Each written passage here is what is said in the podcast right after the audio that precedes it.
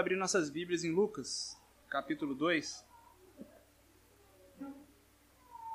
E se tratando de Natal, é, seria interessante a gente começar falando sobre a origem do Natal, né? O tema da nossa mensagem hoje é Natal. O título é O Verdadeiro Significado do Natal.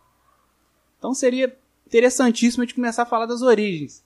Só que pesquisando a respeito disso, eu vi que existe pouquíssimo consenso sobre, por exemplo, por que 25 de dezembro, aonde que Papai Noel entra nessa história de, de Natal, é, renas, panetones, Chester, ceia de Natal, a gente tem pouco, pouca, pouca informação a respeito disso. Tem algumas, algumas histórias sobre é, uma comemoração do Deus Sol, dos romanos, o Sol invicto, e, e, os cristãos teriam substituído essa data. Então, mas é um negócio nebuloso. Tem gente, gente boa, gente honesta, gente inteligente que vão para cada um desses extremos, adotando ou não, defendendo ou não a comemoração do Natal.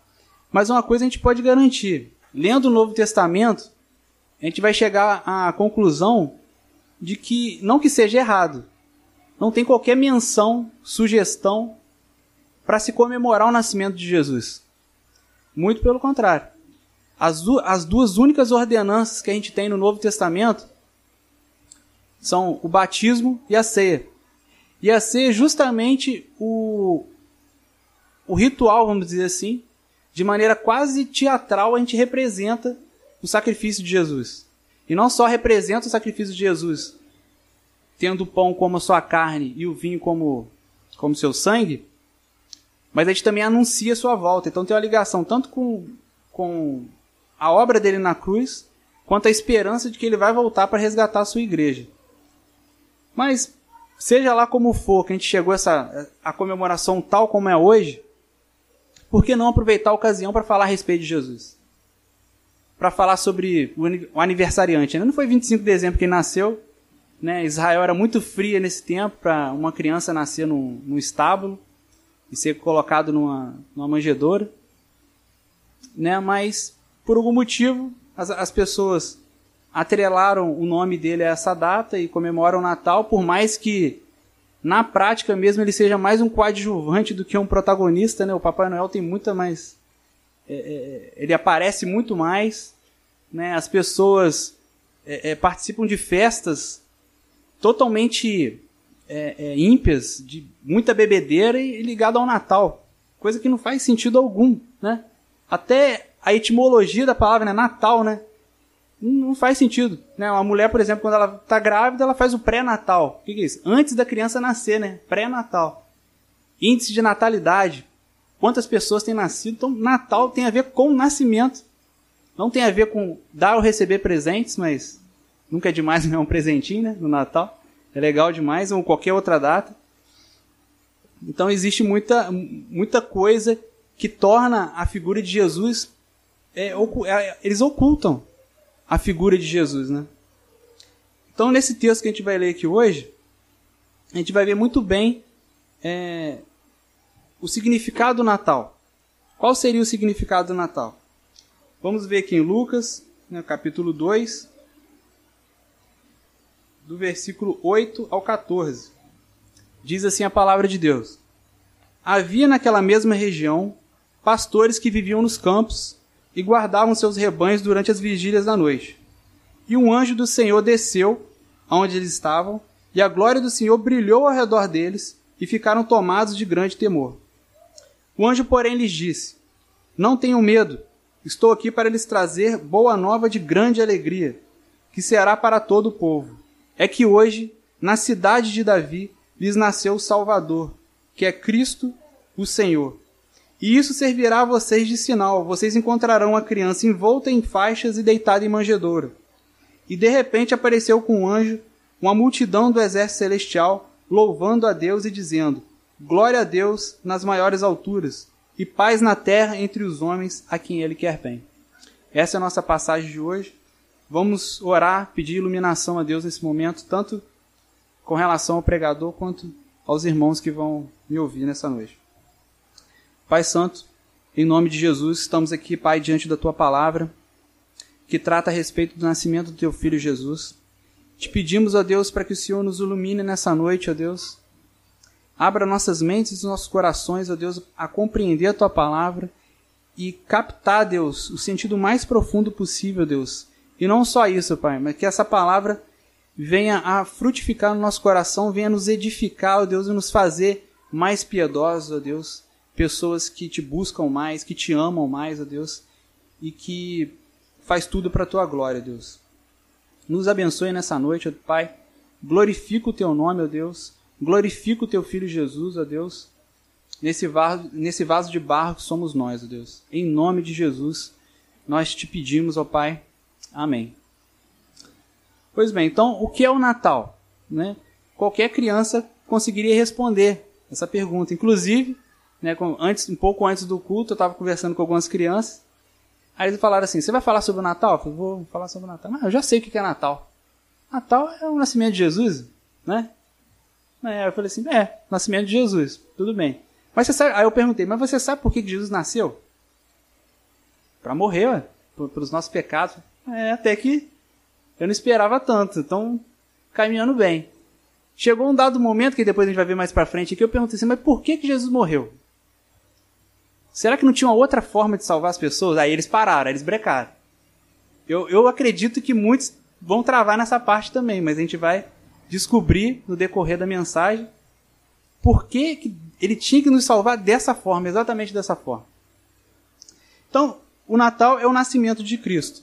Mas permeando toda a história de Jesus, a gente vai ver que a morte dele é muito, é muito mais importante, vamos, vamos dizer assim, do que o seu nascimento. É lógico, né? Eles me falaram também, para morrer tem que nascer. Legal, é, realmente. É lógico isso. Realmente, mas é, se ele só nascesse e vivesse uma vida perfeita e subisse aos céus, a gente, a gente continuaria nessa mesma condição, na mesma condição de antes, condenados, sem esperança alguma. Ele precisava morrer. E por incrível que pareça, isso não está muito claro, ele está meio que na superfície do texto, essa questão da morte. A gente vai ver que mesmo nesse texto aqui é possível se enxergar como é que a morte de Cristo ela tem uma importância grande mesmo quando ele ainda era um recém-nascido, mesmo quando muita coisa ainda não estava muito clara na mente das pessoas, mesmo dos, dos grandes eruditos da época, dos grandes mestres e rabinos, muitos deles não tinham plena compreensão de como é que o Messias ia fazer essa grande obra dele. Então, basicamente, o Natal é o nascimento de Jesus.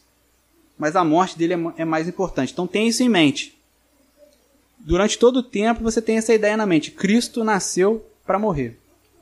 Cristo nasceu para morrer.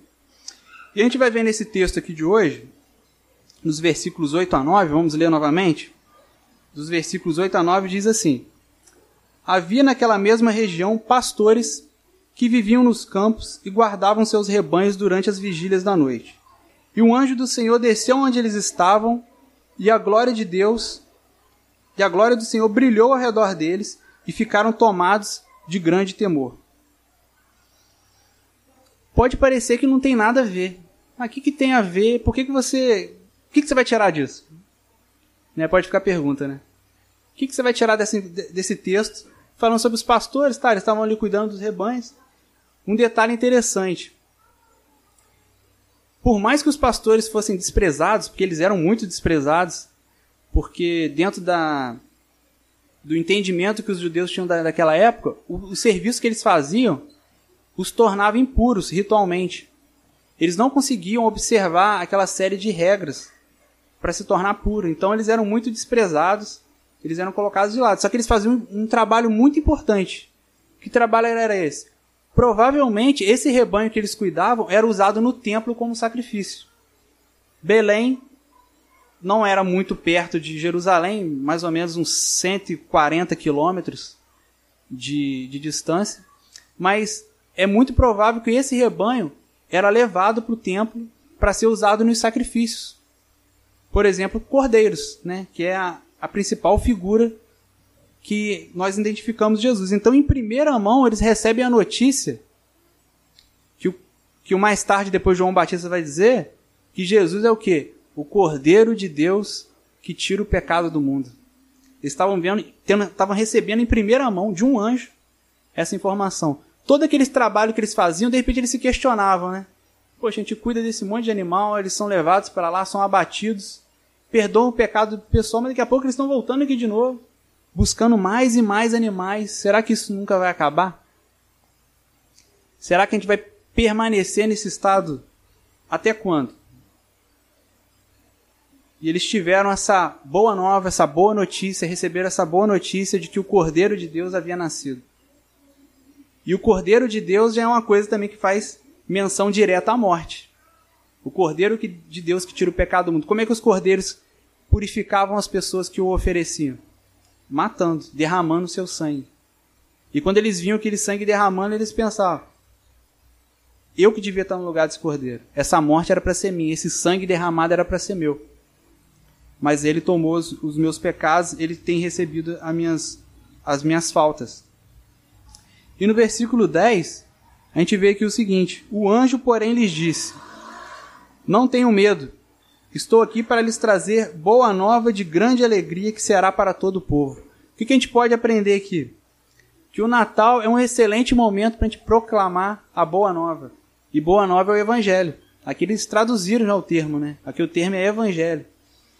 Natal é um momento ideal para a gente anunciar a vinda, não só a vinda, mas como a morte expiatória do Cordeiro de Deus que tira o pecado do mundo, Jesus Cristo. E nos versículos 11 e 12, que vai ser aqui o nosso o centro da nossa pregação, a principal parte, onde a gente vai compreender muito claramente como é que, desde o início, a morte de Jesus já era anunciada, já era algo desse modo que ele, que ele salvaria o seu povo. A gente lê o seguinte nos versículos 11 e 12. É que hoje, o anjo anunciando, na cidade de Davi lhes nasceu o Salvador, que é Cristo, o Senhor. Isso servirá a vocês de sinal. Vocês encontrarão a criança envolta em faixas e deitada em manjedoura. Aqui a gente vê três títulos sendo referidos a Jesus. Ele é Salvador, ele é Cristo e ele é Senhor. E ele não é, ele não, ele não poderia ser nenhuma dessas três coisas se o trabalho dele, se a obra que ele deveria fazer não fosse entregar a sua vida para morrer. Porque como que ele nos salva dos nossos pecados? Como que ele nos salva? Através da sua morte. E interessante que não é o texto que a gente está trabalhando hoje. Mais para frente, nesse mesmo capítulo, Vou pedir para que vocês leiam também no versículo 25. Olha só que interessante. Do versículo 25 até o 30, do 25 ao 35.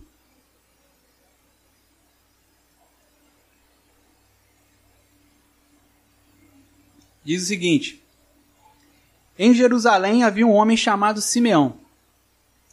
Este homem era justo e piedoso e esperava a consolação de Israel e o Espírito Santo estava sobre ele. Ele tinha recebido uma revelação do Espírito Santo de que não morreria antes de ver o Cristo do Senhor. Movido pelo Espírito, ele foi ao templo. E quando os pais trouxeram Jesus para fazer.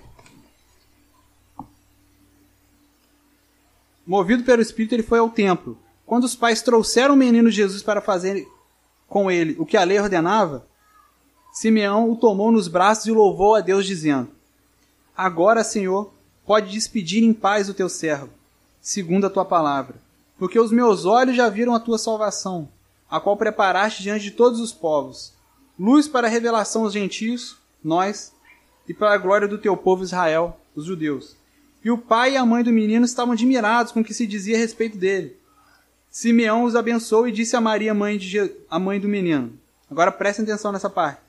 Eis que o menino está destinado tanto para a ruína, como para a elevação de muitos de Israel, e para ser alvo de contradição, para que se manifestem os pensamentos de muitos corações. Quanto a você, Maria, uma espada atravessa, atravessará a sua alma. Possivelmente uma menção a aquele momento que ela, junto do, do, do discípulo João, ela presenciou todo o sacrifício de Jesus, toda aquela, aquela cena realmente chocante dele completamente é, machucado, no estado realmente deplorável. Possivelmente ele estava fazendo referência a isso. E o fato dele ser alvo de contradição e todas essas questões que Simeão coloca aqui já indicava e já dava muita, muitas informações a respeito de como que Jesus realizaria essa obra. Não era simplesmente vir e libertar eles do Império Romano. Então, Jesus é o Salvador. Mas ele é o Salvador de quê? Do que, que ele nos salva? Eu posso levantar aqui pelo menos duas coisas do que, que Jesus nos salva. Ele nos salva dos nossos pecados e do próprio Deus, da própria ira de Deus. A gente vê em Mateus 1, 21, quando José está ali é, pensando em abandonar Maria, o anjo aparece para ele, dá uma série de informações para ele, de que aquele bebê tinha sido gerado pelo Espírito Santo. Ele fala: vocês vão colocar o nome dele de Jesus, porque ele salvará o seu povo do pecado deles. Então essa salvação é nos salvar dos nossos pecados, do seu povo, não só Israel, porque a gente vê, se eu não estou enganado, em Colossenses, que de, uns, que, que de dois povos, judeus e gentios, Deus está fazendo um povo só. Então, nós estamos, também estamos incluídos aqui, não só Israel. Ele salvará o seu povo dos, dos pecados dele. Como é que ele fez isso? Através de sua morte. E também Deus nos livra dele mesmo, da sua própria ira, que está prestes a ser derramada na humanidade, em todos aqueles que não creem em Jesus, daqueles que não se dobram diante dele. Efésios 2,3 vai dizer que éramos, por natureza, filhos da ira, destinados à ira, merecedores da ira, merecedores do inferno. Sem Cristo, tudo está perdido. Sem Cristo, é esse é o fim eterno dos homens. Aí, até esse momento aqui, as crianças deram todas as respostas corretamente. Aí eu perguntei, mas será que não tinha um outro modo de Jesus salvar? Ele não podia simplesmente perdoar. Eu falei, gente, eu sei que vocês são enrolados demais mesmo. Eu explico, explico, explico as coisas para vocês. Eu mando profetas. Eu, eu, já, já fiz até, uma, até o, a mula falar. Mas vocês são pessoas teimosas. Vamos fazer o seguinte: tá todo mundo perdoado. Oba, oba, uma festa. Vamos todo mundo pro céu. Será que Jesus não podia fazer isso, não? Será que Deus não podia fazer isso? Perdoar todo mundo. Não precisava de Jesus ir para a cruz. Não precisava dele padecer aquilo tudo. Não precisava dele transpirar sangue. Não precisava dele ser açoitado cuspido, receber soco, tapa, ser pregado numa cruz, não precisava de nada disso. Será que é isso mesmo? Se a gente algum dia, em algum momento, ou ainda hoje, pensa dessa maneira, é porque a gente não compreende quem é Deus. E muito menos de quem nós somos. É um contraste gigantesco entre nós e Deus. Você pega de um lado Deus, santo, completamente santo, justo, perfeito, reto, e do outro lado o homem, extremo oposto, pecador, todo enrolado no pecado, persevera no pecado de uma maneira que ninguém consegue perseverar na fé como os homens perseveram no pecado.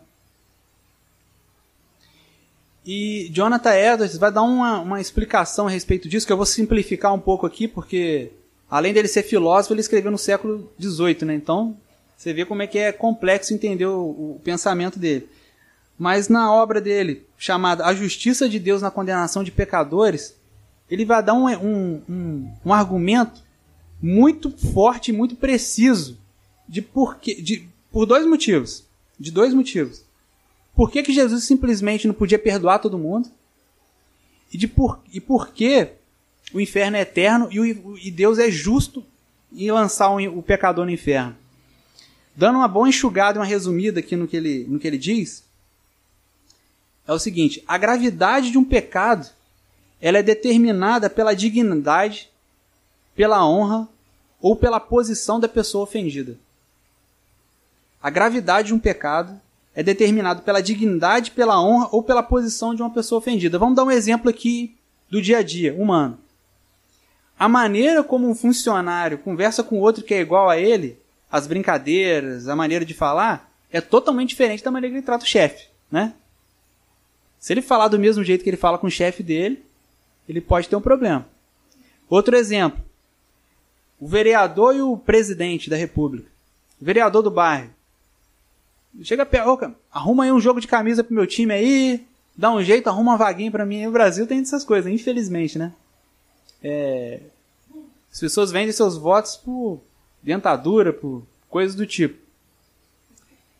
E, e a pessoa não fala do mesmo jeito que ela fala com o presidente. Não vai falar.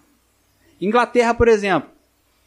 Um, se uma pessoa arrumar um problema com a outra e dá um tapa na cara da pessoa, um soco, alguma coisa assim, o pessoal separa a briga, isso pode ter algumas consequências um pouco mais graves se a pessoa levar para frente, mas se ele deu um tapa na cara da rainha da Inglaterra, a situação é completamente diferente. Então, por isso que a gravidade de um crime, vamos pôr assim, se a gente está colocando no dia a dia, a gravidade de um crime é determinada pela pessoa que é ofendida. É o mesmo ato, é a mesma coisa. É o mesmo tapa, é o mesmo xingamento, é a mesma piada. Só que o grau, a posição que essa pessoa ocupa, torna essa ofensa totalmente diferente.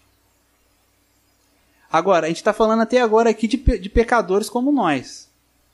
Que por algum motivo Deus colocou essas pessoas numa posição de destaque, de, de honra, de, de primazia. Mas e Deus? Está lidando com pecadores como nós, mas e Deus? Agora coloca isso daí. Imagina o abismo intransponível pelos nossos próprios esforços e méritos de nós queremos querer, querer chegar a Deus e dos nossos pecados diante de Deus. Então um pecado que parece mínimo se torna gigantesco. É por isso que Deus não pode passar um pano, não pode passar a mão na cabeça e falar tá tudo bem. Porque é uma afronta muito grande o mínimo pecado que nós cometemos. O menor dos pecados é uma grande ofensa a Deus. E ele se ira com isso. E só tem um jeito de a gente fugir disso. Tem de escapar disso. Através de Cristo. Não existe outra possibilidade. E por esse mesmo motivo que o inferno é eterno. O inferno é, é eterno porque o pecado cometido contra um Deus santo merece punição eterna. O pecado ele toma uma proporção infinita de dimensões que a gente nem imagina, comparado à santidade de Deus, à justiça de Deus, à retidão de Deus. Então, tanto a gravidade de um pecado ela vai ser determinada pela pessoa que nós ofendemos, se tratando de Deus, se torna uma coisa de consequências infinitas. E por isso também Deus é justo em punir e lançar o pecador no inferno. Porque o pecado cometido, cometido contra um Deus santo e eterno merece uma punição eterna também. Porque é algo que a gente não consegue mensurar. Só quando nós estamos diante de uma, de uma, de, um, de uma experiência diferente com Deus, uma experiência mais próxima, a gente vê que os próprios pastores, porque os anjos, eles levam a glória de Deus, de algum modo. Os anjos não aguentaram nem a glória dos anjos. Eles ficaram com medo. E agora o que, que vai acontecer? Eu acho que a gente vai morrer nesse negócio, igual Isaías, a gente vai morrer. Agora pense no que é a glória de Deus. Se a glória e a santidade dos, dos homens causarem esse impacto todo nesses pastores, quanto mais a glória e a santidade de Deus. Por isso que Deus, ele é justo em punir os pecadores. E por isso que a salvação é totalmente de graça. Totalmente pela graça. Apesar de ter custado um alto preço por filho de Deus. Então, por isso, por esse motivo, que Deus não pode simplesmente passar a mão na cabeça e falar: meu filho, vai lá, tá tudo certo. Não. Seu pecado é muito grande. E para que seja possível os homens se salvarem, se cada um de nós morrer pelo nosso próprio pecado, a gente só vai pagar o nosso pecado, mas mesmo assim a gente vai para o inferno. Não tem. Não tem como a gente conquistar essa salvação pelo, pelas nossas próprias forças e méritos. A gente precisa de alguém maior. Alguém santo também, infinitamente santo, mas que ao mesmo tempo também seja homem, para que ele possa morrer, para que ele possa derramar o seu sangue. Por isso Jesus tinha que ser 100% homem, 100% Deus. Para ele poder fazer expiação pelos pecados da humanidade, expiação pelas pe pelos pecados do seu povo, da igreja, dos eleitos. Então a gente viu a questão de Jesus ser o Salvador, o título Salvador, mas também ele é Senhor.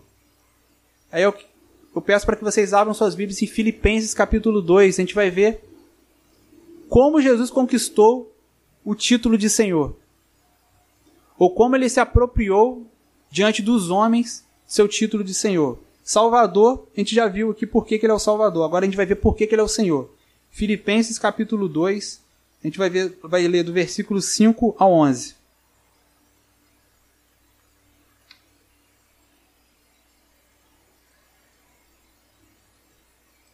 Filipenses 2, dos versículos 5 a 11.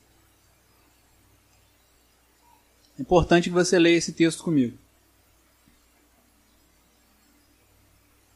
Esse texto vai falar muito da humildade de Cristo, da encarnação de Cristo é o que ele fez ao nascer. Diz assim, a partir do versículo 5: Tenham entre vocês o mesmo modo de pensar de Cristo Jesus, que mesmo existindo na forma de Deus, não considerou o ser o ser igual a Deus algo que deveria ser retido a qualquer custo.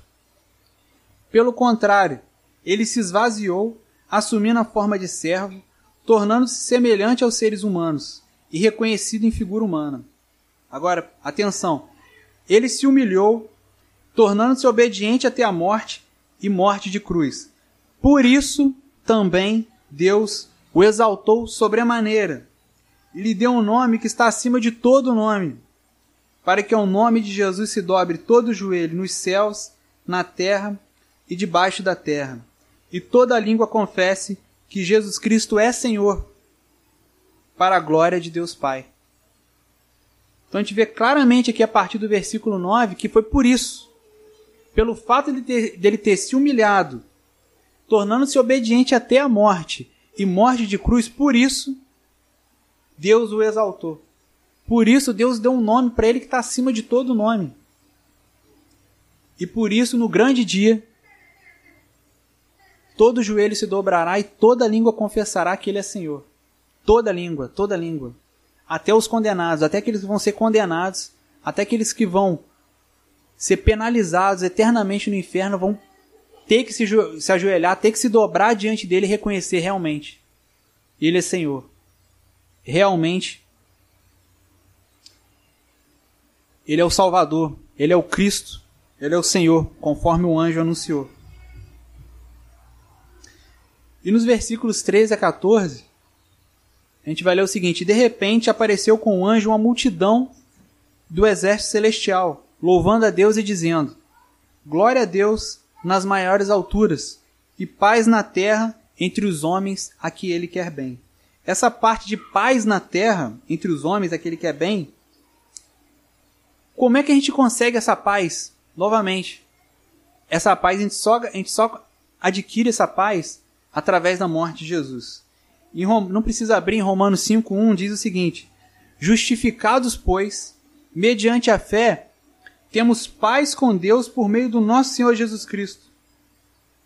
E no versículo anterior, no, no capítulo 4 mesmo de Romanos, no versículo 25, diz o modo como somos justificados. A gente alcança essa paz pela fé. Nós somos justificados pela fé, pela fé somente um dos cinco solas da reforma protestante. Agora, como nós somos justificados? A gente falou até aqui da morte. O que é a morte?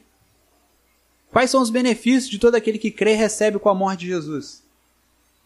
Romanos 4, 25. Qual foi entregue por causa das nossas transgressões? Jesus foi entregue por causa dos nossos pecados e ressuscitou para a nossa justificação.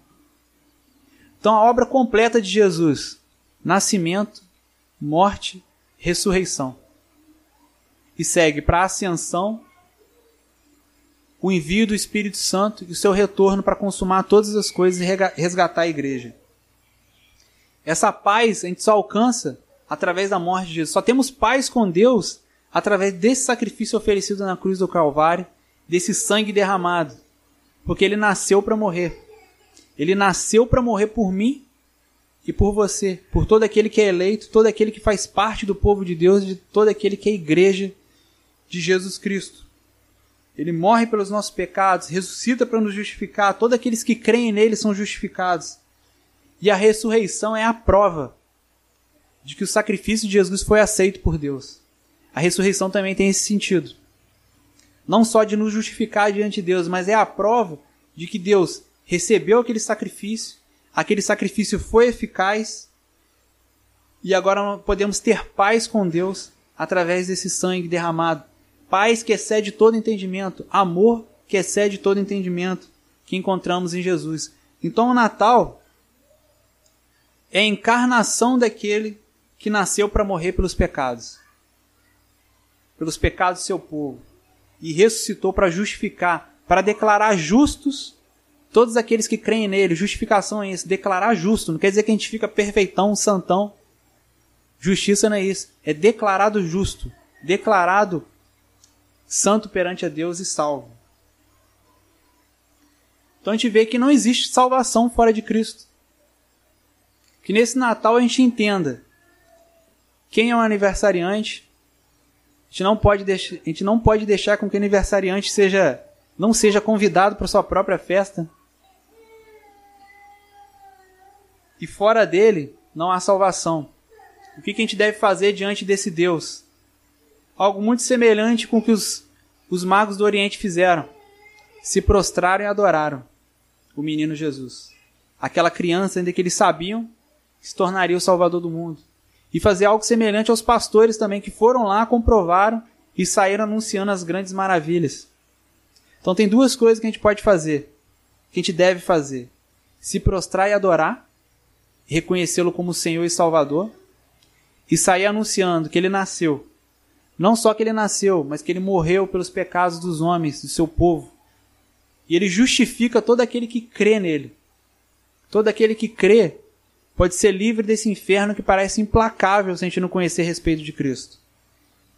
Porque a gravidade de um pecado, como a gente disse, repetindo, a gravidade de um pecado é, de é determinada pela dignidade, pela honra ou pela posição da pessoa ofendida. E o inferno é eterno porque o pecado cometido contra o Deus Santo merece uma punição eterna também. Para a gente escapar desse fim terrível, desse inferno implacável, se a gente souber só da metade da história, só a má notícia. Não há salvação. Fora de Cristo não há salvação. Só Ele pode salvar. Então que nessa noite, aqueles que ainda não receberam Cristo como Senhor e Salvador, essa é a oportunidade. O Evangelho está sendo pregado. Você está vivo, está entrando um ar nas suas narinas. É a oportunidade de você se entregar, de você se arrepender e crer. De mudar a atitude, andar na como se, como se andasse na contramão desse mundo, como se nadasse contra a correnteza, se arrepender, crer, se entregar totalmente a Ele, recebê-lo como Salvador e viver uma nova vida nele. Diante de tal informação, não tem, não tem outra coisa que a gente possa fazer a não ser se arrepender. E se a gente já se arrependeu e já tá no início, já iniciou essa caminhada, continue se arrepender. Continue nesse processo de arrependimento, dando frutos de arrependimento, vivendo uma nova vida que prova que de fato você nasceu de novo, que de fato ele te ressuscitou dos mortos, que o pecado faz isso conosco, e vivendo uma nova, uma, uma nova vida nele. Amém? Que o verdadeiro significado do Natal seja claro nos nossos corações, que Cristo nasceu com o único fim, morrer pelos nossos pecados. Ele não só morreu, porque ele só morresse não resolveria ainda o nosso problema.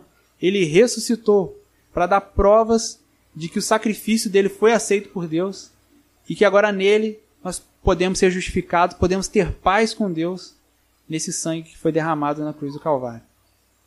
Amém, irmãos?